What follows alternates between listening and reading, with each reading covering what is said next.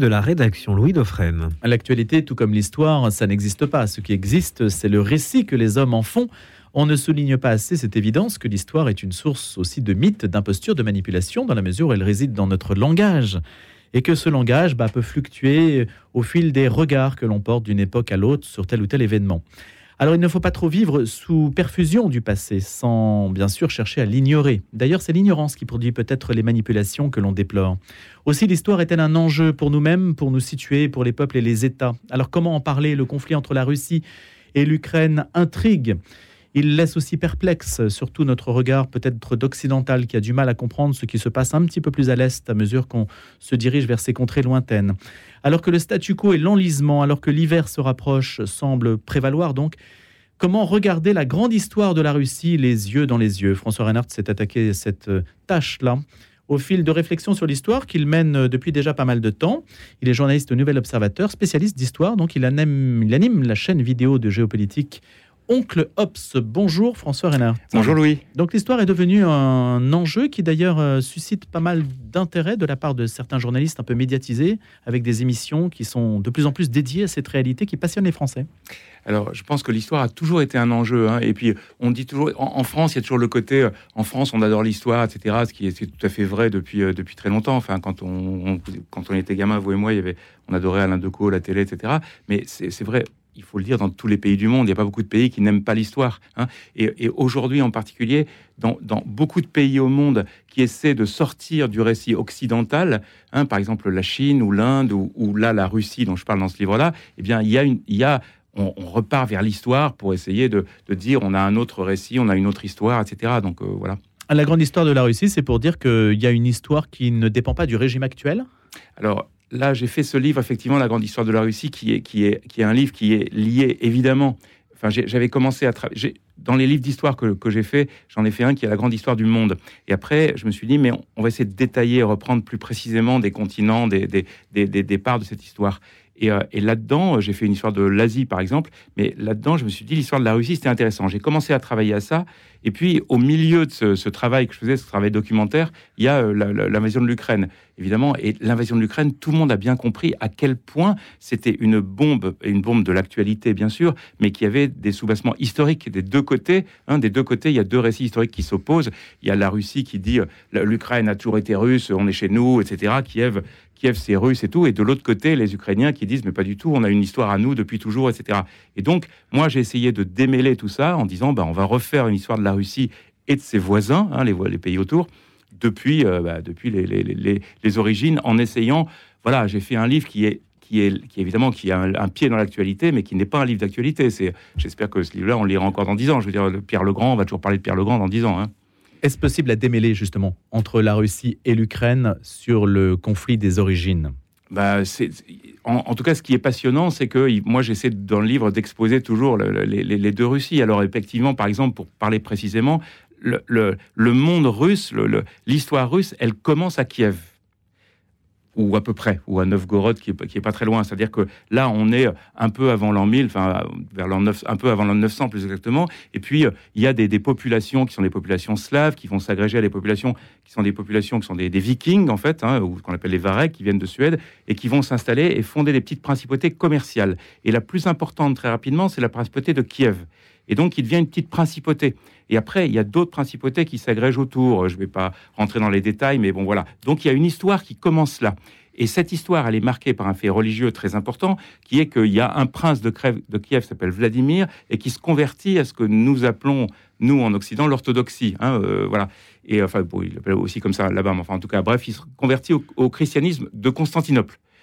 Voilà. Et de cette histoire-là, et ensuite, cette petite principauté de Kiev, elle, fait d'autres principautés, parmi lesquelles il y a une minuscule ville dont personne ne parle qui s'appelle Moscou.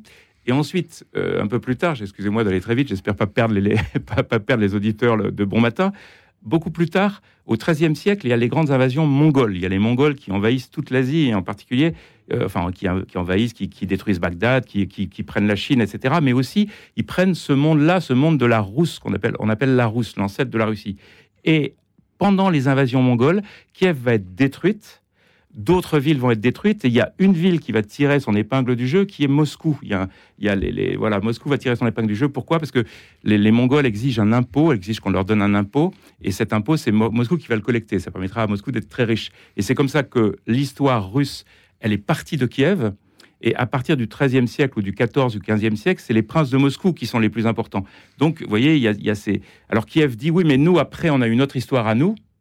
Euh, et, Moscou dit pas du tout. Notre histoire à nous, l'histoire de Moscou, c'est celle de, l'ensemble des principautés du monde russe. C'est pour ça que les tsars, on les appelait les tsars de toutes les Russies, c'est-à-dire de toutes les anciennes petites principautés du monde russe. Mais ça veut dire, François Reinhardt, qu'en fait, euh, de quelque côté qu'on se tourne, on ne peut pas trouver dans l'histoire un moyen de pacifier les hommes.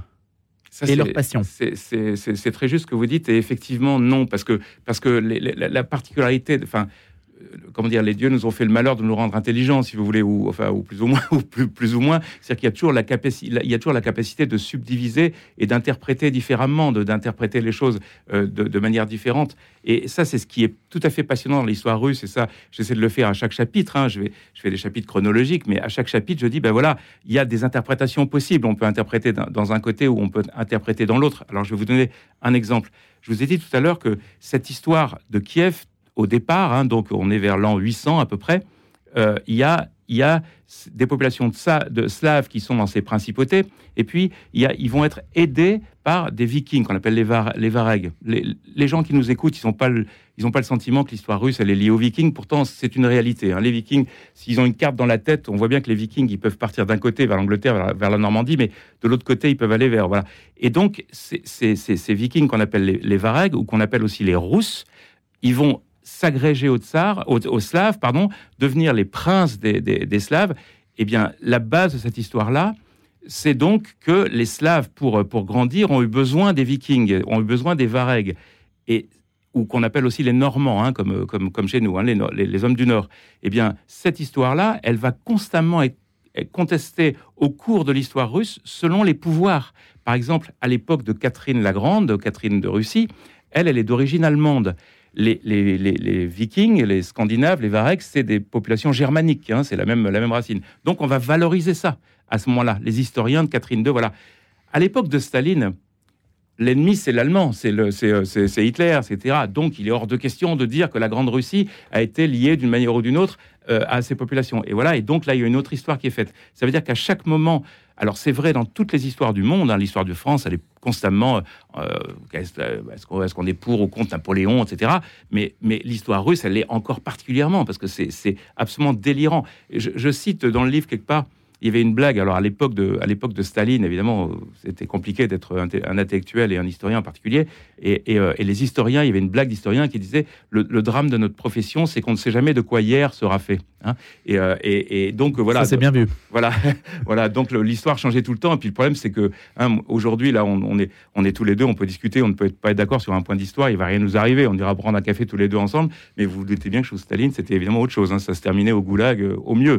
On a le sentiment que l'Union soviétique a gelé euh, ces controverses-là, alors que Staline et l'Union soviétique avaient elles-mêmes euh, organisé la division des nationalités des découpages territoriaux qui ont amené des conflits, qui ont créé des conflits, mais que cette question de l'opposition entre l'Ukraine et la Russie n'existait pas vraiment. Alors ça, c'est juste ce que vous dites, parce qu'effectivement, il, y a une ambiguïté de départ. Alors donc, pour, pour, pour parler de Ukraine-Russie, donc je vous dis, il y a cette histoire de départ qui est, qui est, qui est compliquée. Et à partir du moment où Moscou, donc euh, après les Mongols, hein, 14, 15e siècle, etc., les princes de Moscou, les grands princes de Moscou deviennent les plus importants, c'est Moscou qui, qui dirige, c'est Moscou. L'histoire l'histoire russe se fait autour de, autour de Moscou. Bon. Et Kiev a une autre, une autre, une autre histoire il y a une autre puissance que nous autres Français, on oublie trop souvent, qui est la Pologne, qui est, un pays très important. Hein, jusqu'au XVIIe siècle, au XVIIe siècle, la Pologne, ça va être un, des plus grands, un des plus importants pays d'Europe. Et l'Ukraine, elle va être, enfin, ce qu'on appelle nous l'Ukraine, ça va être des provinces qui sont liées à, à, la Pologne, en fait. Donc Kiev va avoir une histoire séparée de ça. Et puis ensuite, il y a la Russie devient de plus en plus grande, et là, on est 18e, 19e siècle, et là, la Russie, l'Empire russe s'est étendu partout, et toutes ces régions qu'on appelle l'Ukraine vont être reprises par les Russes, enfin, à partir de Catherine II, au 18e siècle. Et, là, à ce moment-là, les, les, tsars de Russie vont avoir une politique de russification, c'est-à-dire tout ce qui est Ukraine n'existe plus, maintenant vous êtes russe, vous n'existez pas, etc. je, je- je- je vais vite là Un encore. peu comme hein. la République française. hein.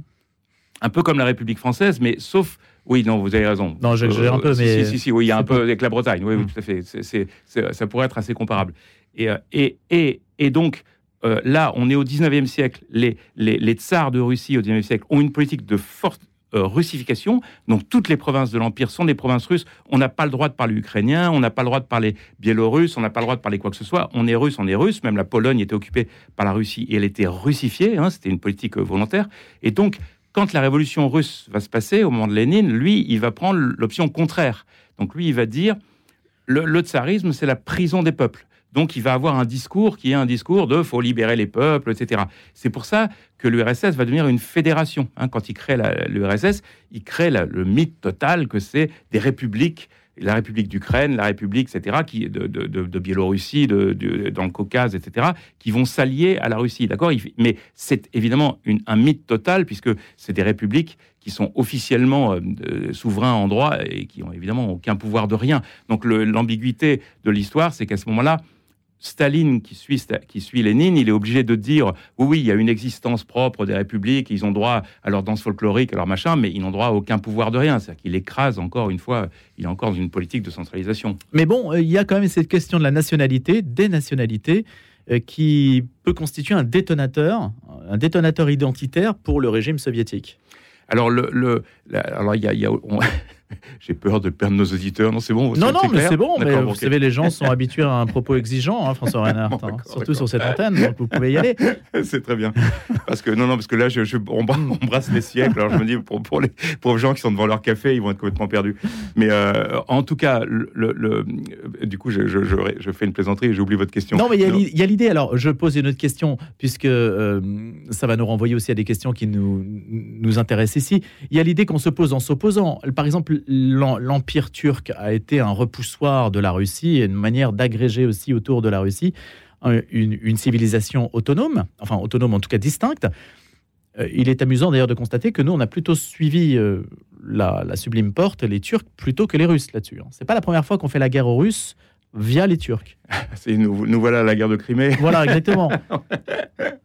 Euh, D'accord. Alors sur, sur le, la question euh, de, de- de- de l'identité nationale, etc., il y a de fait en Ukraine, comme dans beaucoup de régions du monde, comme, comme, la- comme la- enfin, pa- pardon, comme dans beaucoup de pays d'Europe, l'identité nationale, elle est au plus haut au 19e siècle, en fait. hein. c'est le siècle des nations, euh, hein, c'est le siècle de...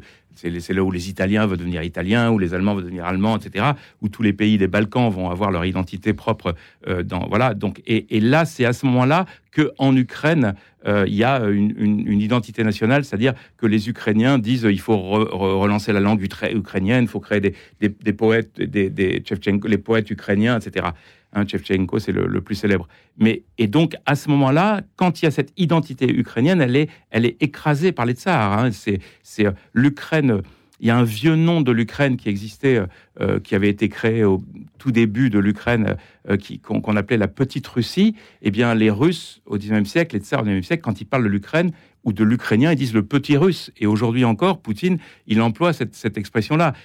Euh, quand ça s'appelle petit russe, au départ, c'était pas censé être quelque chose de, péjoratif, mais évidemment, bien sûr que c'est péjoratif. Le fait que les populations soient beaucoup mêlées en Ukraine entre Russie et Ukrainiens, qu'il y ait beaucoup de mariages mixtes hein, entre Russes et Ukrainiens, ça, ça devrait être un élément normalement de d'entente ou est-ce que ça résulte d'une russification de cette époque où on a voulu russifier les territoires Alors, il y a, il y a, il y a, il y a effectivement il y a, cette histoire de russification. Après, il y a tout le, tout le pouvoir centralisateur de l'Union soviétique, puisque à l'époque l'Union soviétique, euh, de fait, je vous dis, il y avait des républiques qui étaient indépendantes, mais qui, en fait, qui, en, fait, qui, en réalité, qui ne l'étaient pas vraiment. Et donc, euh, donc, il y a beaucoup de circulation de population. hein. Il, y a, des Ukrainiens qui allaient partout dans le, dans, en URSS. Dans le, donc, euh, bien sûr, ça crée des, des fédérations, mais par ailleurs, il y a aussi quelque chose qui est de l'ordre de, de- de l'identité nationale. Elle est liée à l'identité nationale culturelle, c'est-à-dire qui, est, qui, est, qui elle, est au, au plein au XIXe siècle. On a nos poètes, on a notre langue, etc. Et puis il y a une identité politique aussi. C'est que là, les Ukrainiens, ils se battent aussi parce qu'ils veulent pas être liés à une dictature. Et puis après, il y a, y a- y a autre chose aussi qui est une autre grande question de l'histoire russe, qui est où, où on, où on se situe dans le monde. Est-ce que la Russie, c'est un, pays européen ou est-ce que la Russie, c'est un pays asiatique?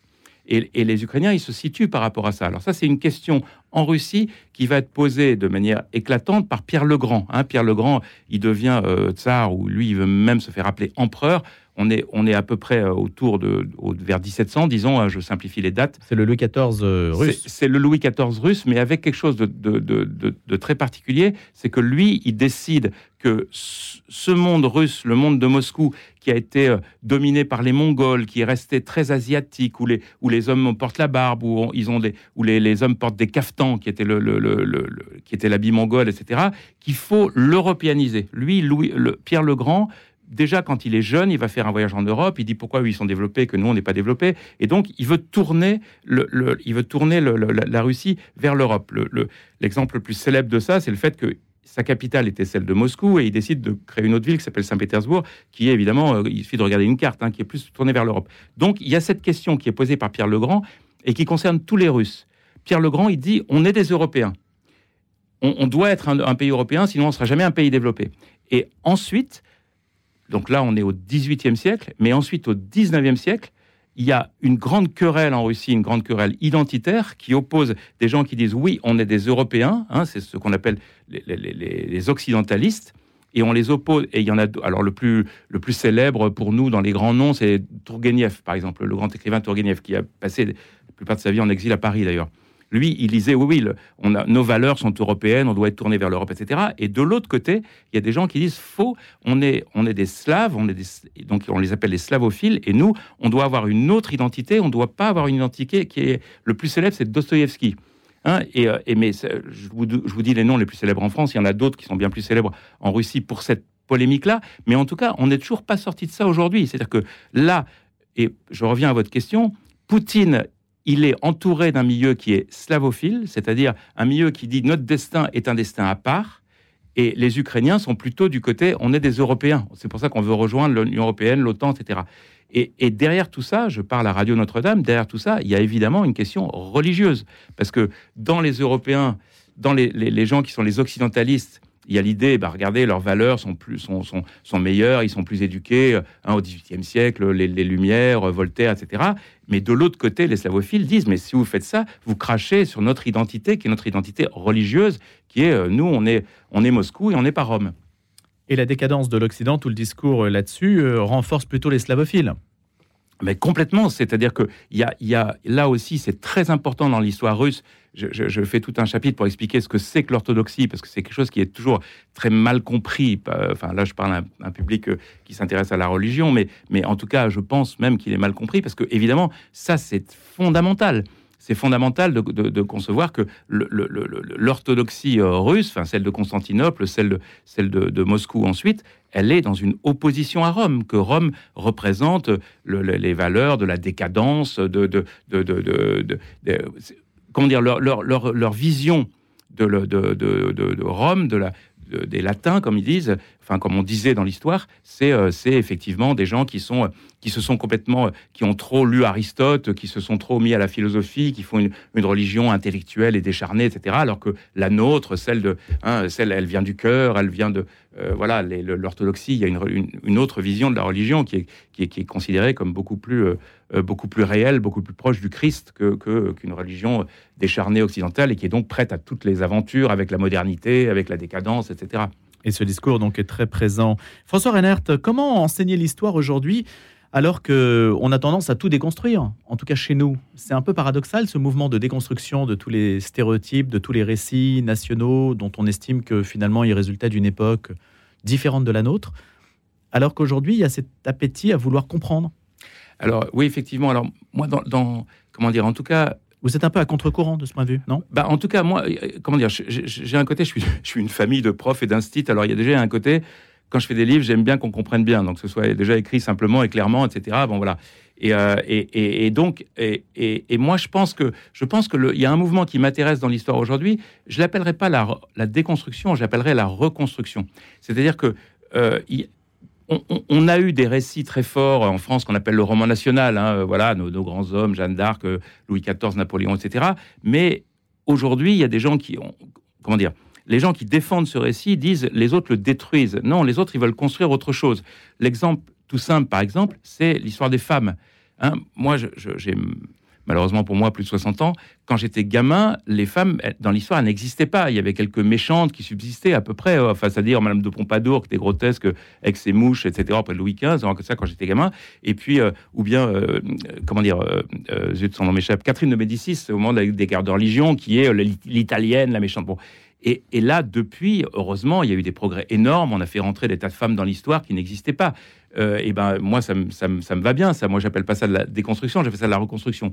De la même manière sur le, de la même manière sur le discours colonial. Hein, euh, on, dit ah mais les indigénistes, c'est affreux, ils veulent détruire l'histoire de France, etc. Non, ils veulent y faire entrer d'autres gens. Moi, je suis très content qu'aujourd'hui, dans l'histoire, on puisse raconter l'histoire en y faisant entrer euh, des personnalités noires qui n'existaient pas, qui étaient complètement bannies, ou des, ou des personnalités du monde colonial, etc. Moi, j'aime bien l'idée que l'histoire s'enrichisse.